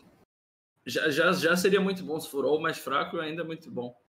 Sim. O- Tem gente que tá explorando, tem gente que tá fazendo esse deck de Mistwraith com o, o Freyord pra você conseguir dar Frostbite. Não só ajuda no Combat Trick, mas você pode escolher o bicho que você mata com a raça que tiver mais bicho, né? é forte também. É uma, Nossa, uma é interação que eu não tinha pensado, realmente. Nem eu. Você pode é. dar ali um, um, um Frostbite, às vezes, num bicho do cara de 10 de dano, é, vai virar o bicho mais fraco, entendeu? Ele vai acabar morrendo. Então... É, eu, eu, acho que o nerf nela é aumentar o custo, só que eu acho que piora muito a carta, ou deixar matar um bicho só, o mais fraco, e se caso um bicho seu tenha morrido. Eu Existe não que ela poss... tem essa habilidade se ela custasse, tipo, 10, saca? É. Só que aí acho que ficaria... Ela nunca jogaria, é, mas é, ela assim, acho jogaria. que é a única forma. Talvez 8, 8 ou 9 de custo. 8 ainda seria muito bom, eu acho. 8 você acha que seria muito bom ainda? É, acho que um custar mais ainda seria. Eu acho que 10 de mana, 10 de mana é eficientíssimo. Ela tem mais, muito mais do que 10 de mana de, de, de eficiência, sabe? Sim.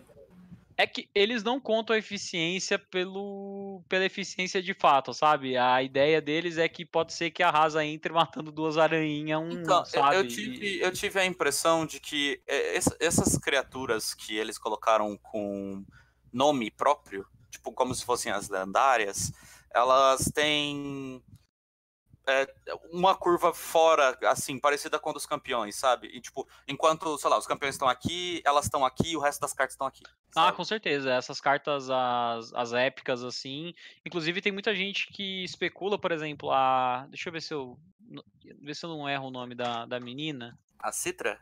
A Citra, exatamente. Tem muita gente contando que a Citra é um dos, dos próximos Champions que vai ser no LoL, sabe? Cara, que é de longe minha carta favorita. Que ela foi introduzida na lore do, do Runeterra e ela vai ser utilizada no, no League of Legends posteriormente. Tem várias, tem pode várias outras, pode ser que a gente veja, assim, né? Pode ser que a gente veja, veja o Rasa como campeão. O porque, Yone, porque... que é o irmão do Yasuo. O, o Yone também. Porque é legal de lembrar uma coisa. É, agora a gente até tá saindo um pouquinho do, do tópico que é falar de fato das cartas, falando um pouco mais de lore, mas se vocês lembrarem, aqui no, no lore, a cena, ela não é um campeão. A cena, ela é um uma unidade. Uma unidade rara, inclusive, ela não chega nem a ser épica.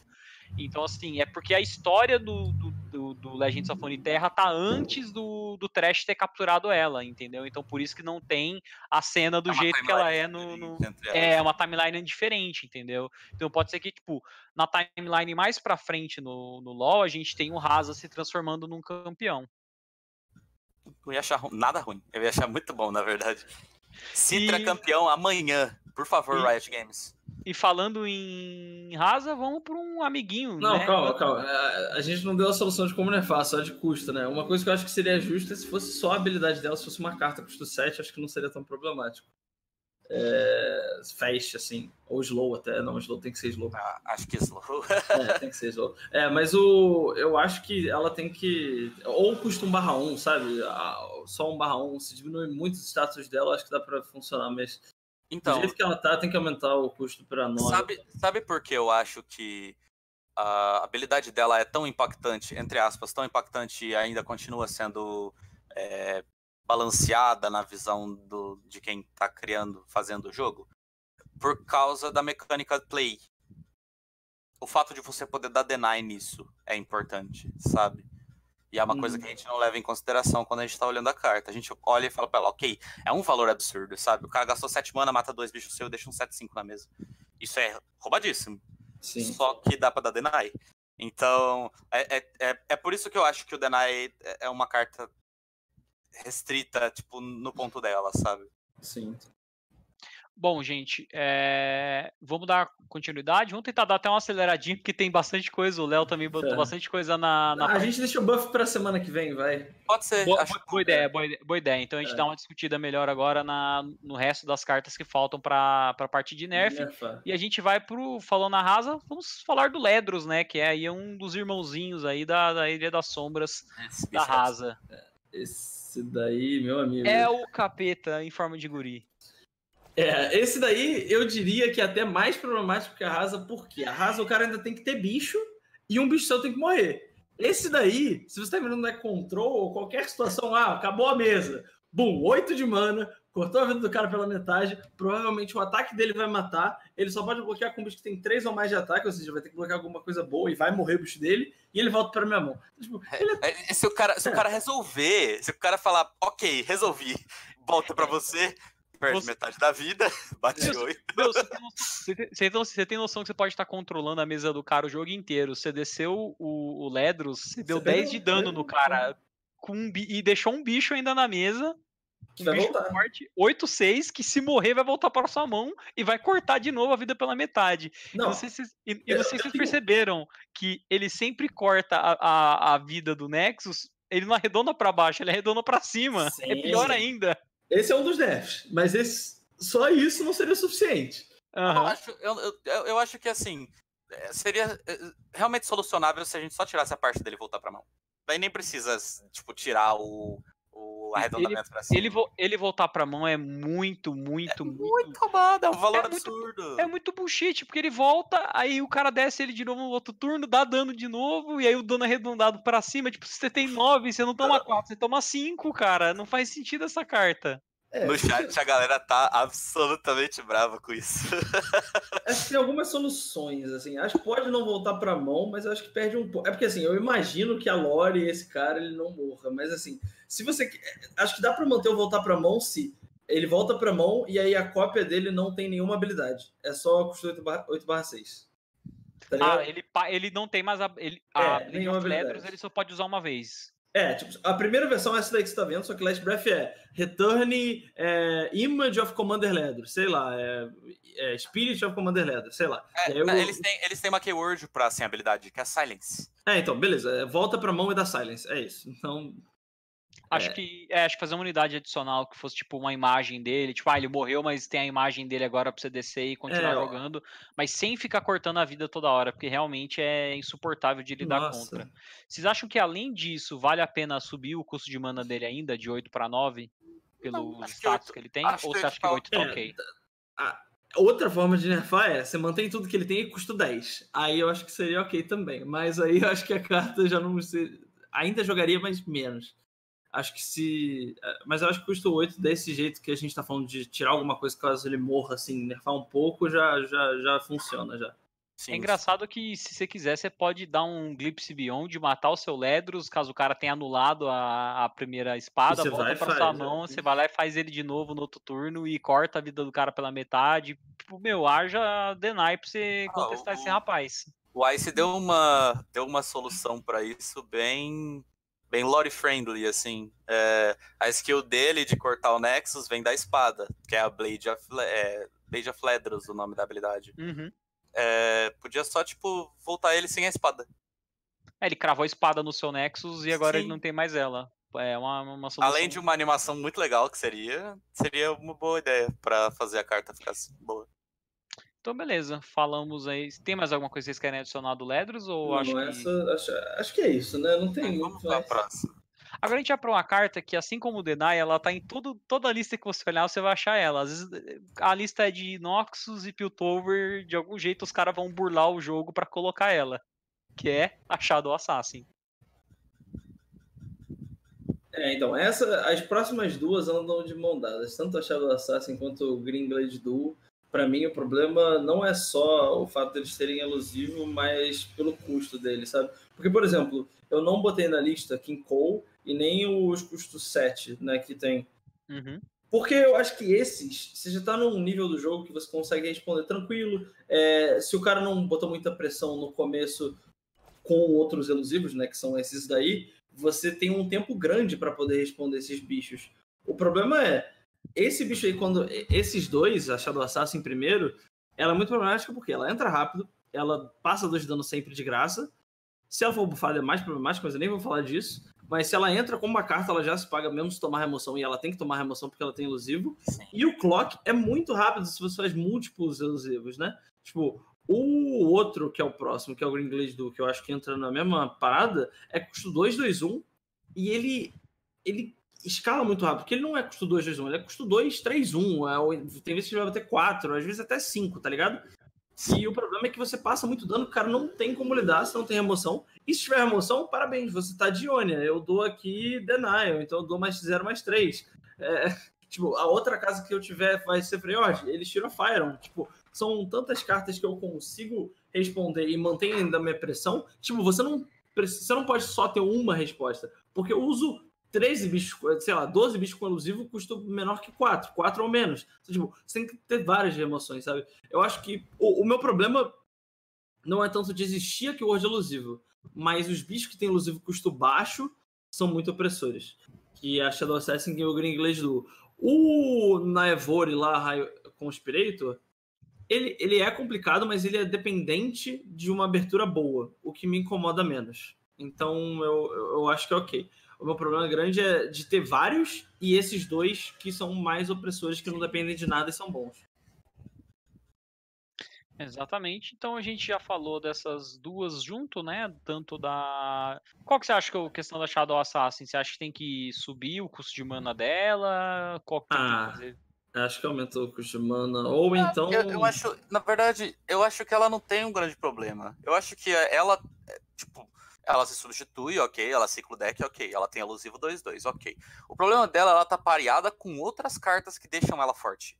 Ela não é um problema. O, o, o tipo, Gringlade Duo, esse sim é um problema. Esse sim merece um nerf, ok? É Mas o ela... que elas juntas, né, fazem a parada. Sim, exatamente. Assim, eu acho que um nerf justo é um barra 1. Um barra 1 acho que ainda seria boa demais, tá ligado? É, é, é, tipo, só dela entrar e comprar carta e já ficar passando de dano, sim. acho que já seria bem bom. Porque o buff ainda vai funcionar, tá ligado? Mas é, é, porque eu, eu, vejo que às vezes até deck que não tem nenhum tipo de é, mecânica envolvendo elusivo ainda traz ela para dentro porque ela é uma carta muito boa, porque é, é o que você falou, desceu ela, é você comprou uma dela, carta, sabe? E você tem um dela corpo 2-2 é... ali pra ou atacar o cara, passar dois, ou para blocar alguma coisa que o cara pode ter. Então, tipo, ela acaba se pagando muito bem ela, pelo custo de mana que ela tem ela é um filler, né? Querendo ou não, ela é um filler. Ela é uma carta que vai estar ali só pra, tipo, você baixar ela, substituir ela por outra carta que você vai precisar para rodar a estratégia do deck. Uh, é, é, tipo um pote da ganância aí, pra galera que lembra do Yu-Gi-Oh! ela se substitui, o fato dela se substituir significa que você tem uma carta a menos no deck, tecnicamente. Então ela deixa a sua estratégia mais dinâmica. É isso. É, ela e, eu e ela, ela acaba tendo um custo tão bom e tipo as keywords dela sendo tão boas que eu falei, né? Deck agro usa, deck mid range usa, deck control usa. Ela é o pacotinho, né? Vai três dela e vai três do Denai quando você escolhe jogar com qualquer deck de Ionia. Sim. E vamos pro último então da lista de, de nerfs, nerfs. do do Léo que é, olha só, cara, essa eu tô surpreso e tô até um pouco bravo com o Léo dele tem É? Porque, cara, é o campeão favorito do League of Legends, um dos campeões favoritos do League of Legends, que é o Lucian.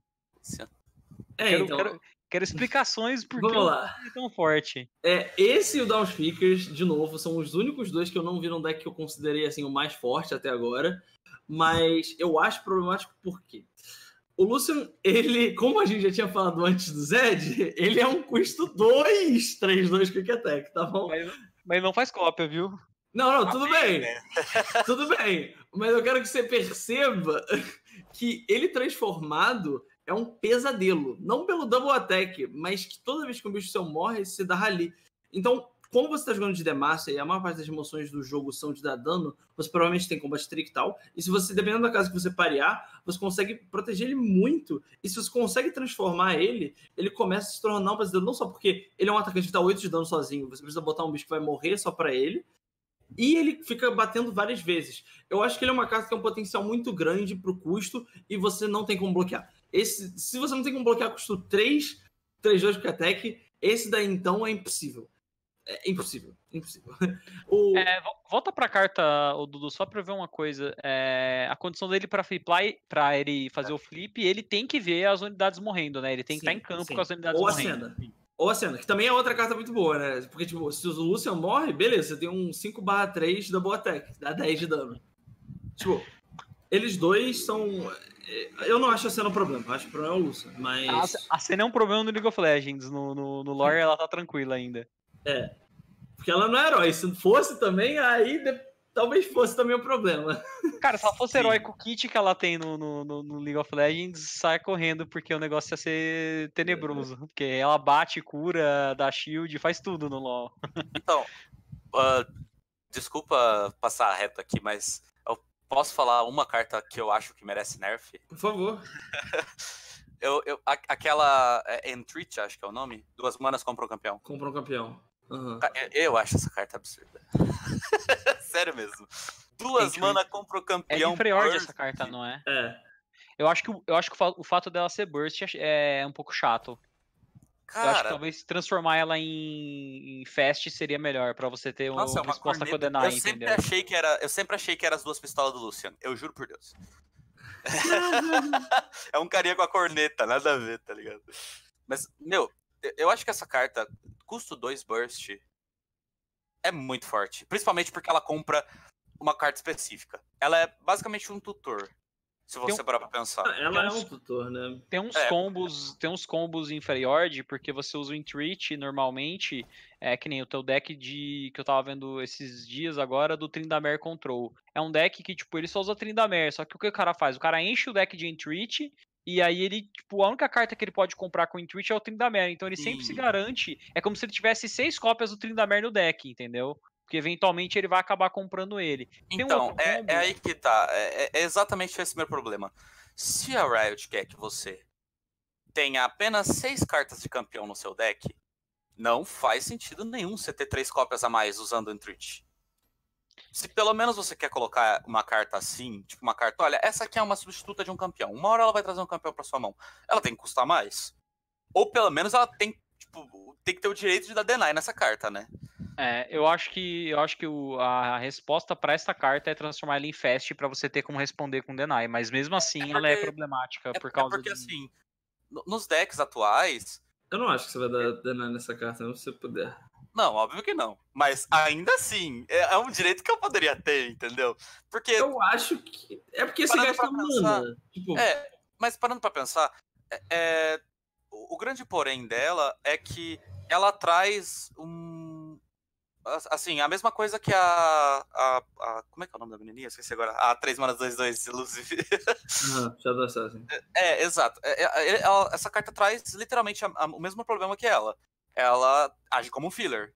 Isso é ruim. Não, entendeu? não mas eu não sei se o problema é um filler. O, o, meu problema com a Shadow Assassin é tipo, é que ela é um 2-2 elusivo on top of that, tá ligado? O problema não é só que ela compra a carta. O problema é que ela é uma ameaça além disso. Tipo, se, se, ela fosse custo 3, 2, 3 2 elusivo, vai, para compensar a compra de carta, ela jogaria ainda. O problema é que ela ainda, além disso, compra carta. Tipo, essa carta aí, ela, essa carta jogou no deck mais roubado na história do Legends of Runeterra. Não é muito grande essa história, mas ela jogou no deck de Anivia lá, porque você precisava fazer Anivia na 6 e essa carta fazia, garantia isso, né? Você comprava Anivia. Mas assim, eu não acho que eu não acho que ela é que eu não acho ela tão forte porque você gasta mana. Tipo, você é, tá abrindo mão de fazer alguma coisa que o cara tá tá te batendo, sabe? Tipo, eu acho que na situação que você tá fazendo um tutor porque você tá pegando uma carta muito roubada, ela vai ser forte. Mas eu acho que para ela ser quebrada não depende muito dela, depende muito do ambiente que tá parada, sabe? Ah, então.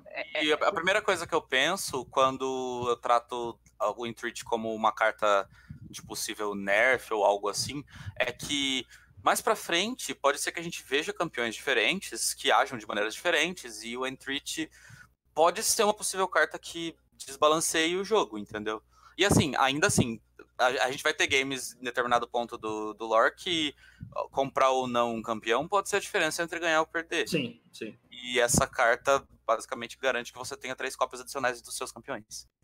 O que eu acho, o que eu acho o, a, a sinergia dela atual com o Tryndamere eu tô achando bem fortinha, assim, por causa de, de, você ter, tipo, seis cópias do Tryndamere basicamente no deck, então meio que tá garantindo, assim, que você consiga é, já tem um Tryndamere na, na mão, e aí você vai, tipo, resolvendo a mesa enquanto as coisas vão acontecendo, e no final você tem um finisher muito forte. Porque o deck que ela vai é um deck de controle mesmo, utilizando o negócio.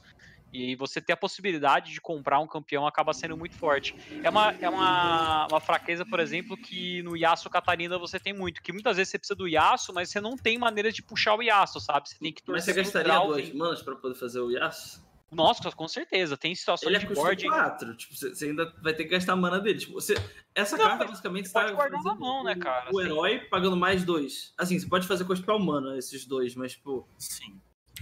Não sei. O que não é, o que não é tipo, não é exatamente o essencial que você quer fazer, óbvio. Você quer comprar o campeão organicamente.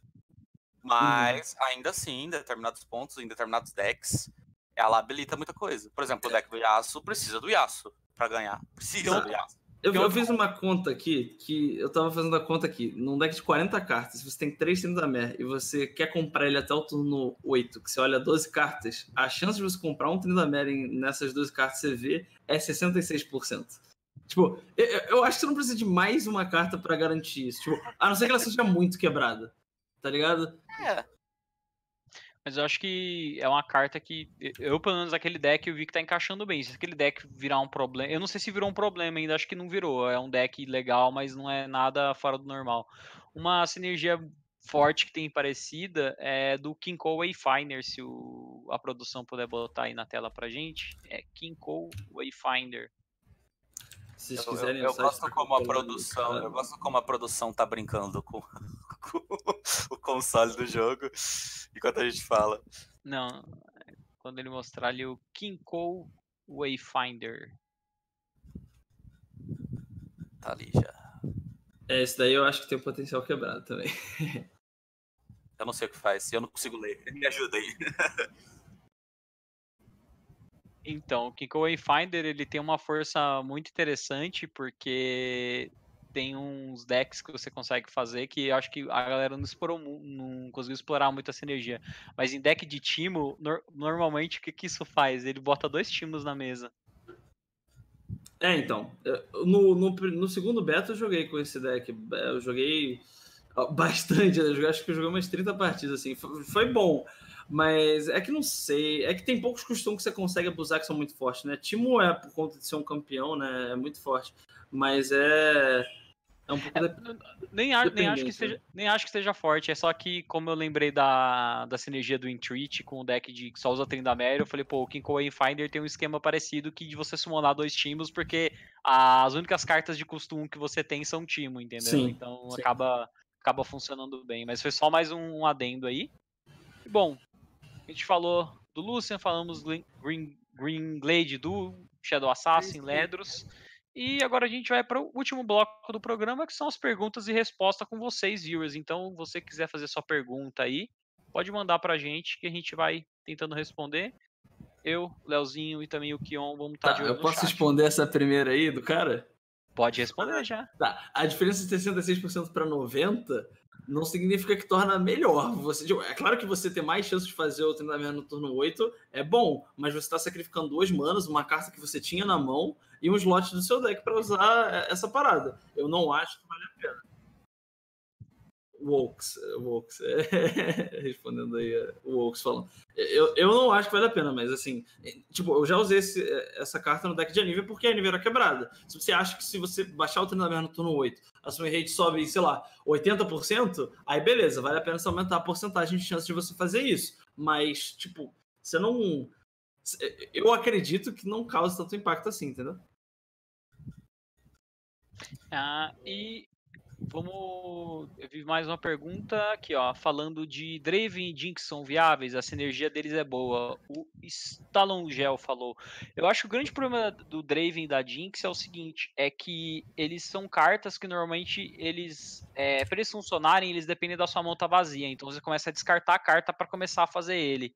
E o grande problema é que assim, beleza, você limpou a sua mão, você flipou a Jinx, você flipou o seu. O Draven também tá melhorado.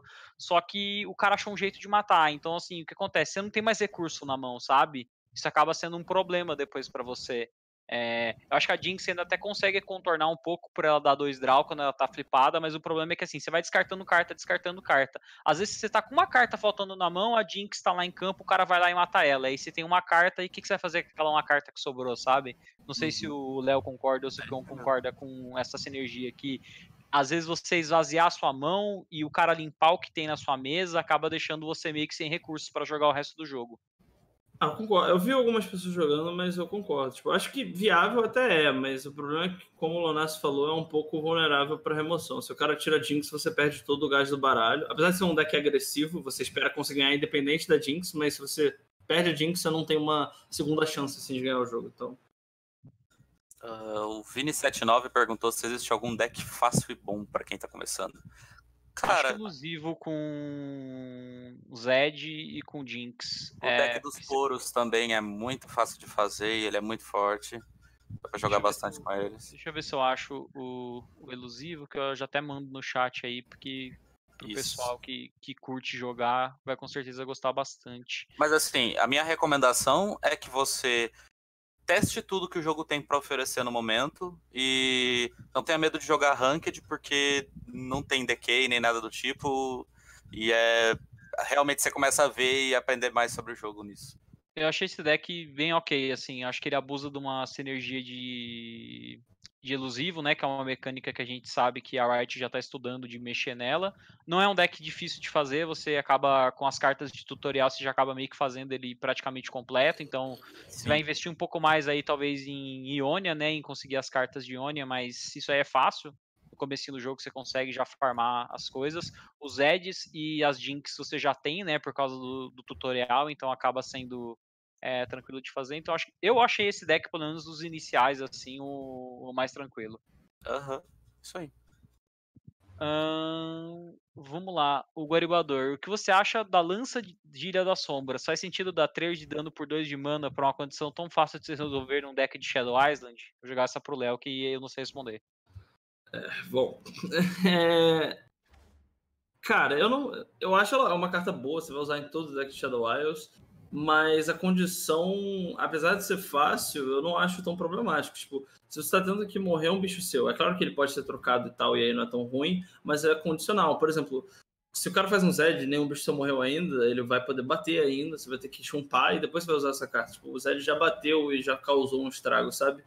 Eu acho que, por ser 3 de dano, eu acho que essa carta vai fazer diferença em bichos do começo de jogo e você só vai conseguir fazer esse efeito sem perder tanto, mas pro meio, assim. Eu não acho uma, eu acho uma carta boa, mas não problemática. Certo. É, vamos dar mais uma olhada, mais algumas perguntas. O Diego Mito PBB falou Poro muito forte. É, acho que não. O Léo até, inclusive, botou o Poro na lista de buff. Então, semana que vem a gente pode ter tópico. Então, o Diego. Mas ele, ele perguntou por que eu falei que o deck do Poro, para você fazer no começo ah, do jogo. No começo deve ser. No é. começo ele é bem ok. No começo ele tem mais sinergia do que os decks que você pode montar, assim, tipo. Eu lá, perdi o contexto, então. Jogando, alguma coisa é. assim. O, uh, Shirt, o Shirt Gal BR perguntou: qual deck que vale a pena fazer, independente do custo, do valor? Você acha que é o de Heimer e Ezreal atualmente, Léo? Eu faria o Mist Wraith. É, o Mist Wraith. Tem o, o, deck que você usou de Fiora também, que também é ok de usar. É. Eu acho que vai mais do seu estilo de jogo, mais do que você gostou de jogar, sabe? É, eu acho que acho que dá uma jogada, ver se você gostou mais de jogar estilo de controle, matando os bichos do cara, segurando a mesa e depois virando ah. o jogo. Ou se é um cara mais agro, aí o Mist Wraith vai cair mais de encontro para você. Ou até um mid-range que tem um pouquinho dos dois, né? Então você vai ter o deck aí que, que trabalha com remoção, mas trabalha com combate também, que é o deck de Fiora que o, que o Léo utilizou para chegar no mestre. Vamos pegar aí mais duas perguntinhas a gente termina então. Lice perguntou quais decks a gente vê mais potencial com Ezreal? Pelo Freljord pelo Control ou Ionia pelo Will e Deny? Hum, eu acho que eu acho eu que acho... tem vantagem nos dois, desvantagem nos dois. É, essa é, a, é o grande porém de ter facções, sabe? Eu acho que não tem um assim, um que se sobressai absurdamente, não. Você acha eu, acho que, eu, eu, acho que Ezreal é com. É, até, até, até eles lançarem uma, coisas novas, eu acho que a casa do Ezreal é junto com o amiguinho dele de Piltover, que é o Heimerdinger, porque é o único para mim que faz sentido, que consegue fazer o, o, o Ezreal flipar fácil e consegue fazer o um por um que a gente falou, né? De cartas de remoção que são caras se transformarem em mais que cartas de remoção. Você removeu o bicho do cara e ainda desceu um robozinho do Heimer, então acaba ajudando bastante. Acho que fora disso isso é complicado. Tipo, teve o, teve o deck até que eu fiz de Karma com Ezreal, só que assim, você precisava dos dois flipados para começar a fazer o combo de, de spells e, meu, até aí, até isso acontecer, às vezes você já tomava um IK do cara ou vinha uma coisa muito difícil de resolver na mesa e não funcionava. Então acho que o Ezreal, por enquanto, o deck dele é o deck de controle ali com o Heimerdinger e vai ficar por muito tempo. É, só tem essas duas opções é, eu concordo com o Lunácio, eu botaria Noxus, né? Junto com o Ezreal Hemidinger. Acho que o deck foi que a gente mostrou, né? E tal. Uhum. Mas o. Se só tem essas duas opções, eu acho que uh, o Ionia deve ser melhor, mas Não tenho certeza também. Ah, acho que um Denyzinho pra proteger o Ezreal, porque quando É, mas eu acho melhor é, é, o Noxus, sim, que nem você falou. É, o Noxus por conta do, Noxus, com certeza. das emoções que. Muitas são target, né? Tem, você tem tipo Blade's Edge que dá um de dano que já ajuda, porque flipar o Ezreal é realmente muito, muito, muito forte. Tanto que nerfaram, né? Porque antes ele tava até mais forte ainda quando tava flipado. E vamos para a última pergunta aí. Eu quero que vocês dão uma escolhida aí, que tem bastante gente perguntando. Tem muita coisa. É, é. Que... Alguém tem que ter a culpa de escolher, né? Ah, eu, na verdade, tem uma aqui que eu acho que dá pra gente discutir. É, vocês acham um problema ficar travado em pegar Noxus com o deck do Yasuo? Porque Noxus tem as cartas de stun e tal junto é, foi, foi, foi, um problema que eu acabei tendo, Diego. Eu montei esse deck de aço com Catarina e ele vai muita coisa de Noxus por causa do stun. Tipo, então, a carta é do touro, tá. o touro que stuna o mais fraco. Então, assim, é, eu não acho que seja um problema, porque honestamente, eu acho que chega um ponto do jogo que nem eu tava farmando o Ionia, só que eu tava conseguindo wildcard suficiente para tipo, pegar as cartas de Noxus que estavam me faltando, entendeu? Sim, então, sim. você acaba conseguindo. A parte mais difícil que eu achei que realmente é difícil, eu acho que para qualquer deck que você vai montar hoje no Runeterra, é os campeões. Esse aí realmente é você ter conseguir fazer expedição boa para ter uma quantidade de shard para comprar, é vir um campeão certo na cápsula, é, muitos fatores que influenciam, sabe? Inclusive, então... economia é uma coisa que a gente pode tratar no programa que vem. Exatamente, mas eu acho que assim, é, é, não é tão problemático quanto vocês pensam, porque assim, a maioria das cartas aí são cartas é, com, que são raras, né? Então é até tranquilo de fazer, sabe? Eu, pelo é. menos, quando eu tava e... montando, eu fiz o deck inteiro, ficou faltando realmente só os campeões, que era a Catarina e o Yasuo, que depois eu consegui complementar. Mas, e a assim... galera tem que lembrar também, Lunas, que é, cada facção tem uma especialidade. Noxus hum. e Ionia vão ser as facções que vão tratar de stun. Você não vai ver stun em Freljord, por exemplo, porque eles têm o Frostbite. E assim vai, sabe?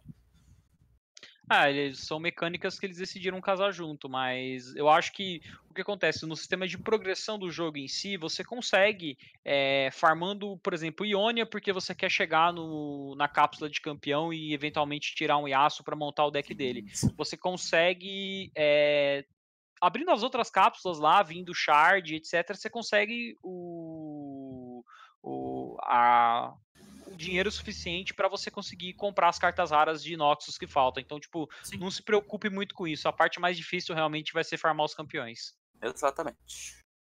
Bom, é isso aí, Bom, então, né? pessoal, é, a gente respondeu as perguntas, deu para responder. Algumas ficaram de fora, mas lembrando que é, semana que vem a gente volta às 9 horas.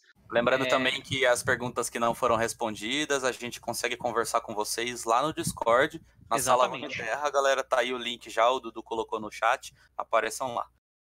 Exatamente, tem o Discord oficial, tem a sessão de Runeterra lá, vocês podem fazer pergunta. Eu, o Léo e o Kion estamos sempre olhando, o Dudu também olha de vez em quando, então a gente tem ali, ah, tá com dúvida de lista, etc. O que a gente tiver no nosso alcance, que a gente souber, a gente vai passar para vocês sem problema nenhum. E lembrar novamente que esse programa vai estar disponível tanto no Spotify e outras plataformas de podcast, como também no YouTube. Então, caso você tenha pegado no final quer ver o que a gente falou no começo, queira escutar aí durante o seu dia, você pode acabar fazendo isso. E agora, então, eu vou abrir espaço para meus colegas se despedirem. Primeiramente, Kionzinho, vai lá. Tudo bem. Tá. É, bom, muito obrigado a todo mundo que assistiu. É, muito, bom, muito obrigado, Lance, Kion, pela participação. Espero que vocês tenham gostado do programa.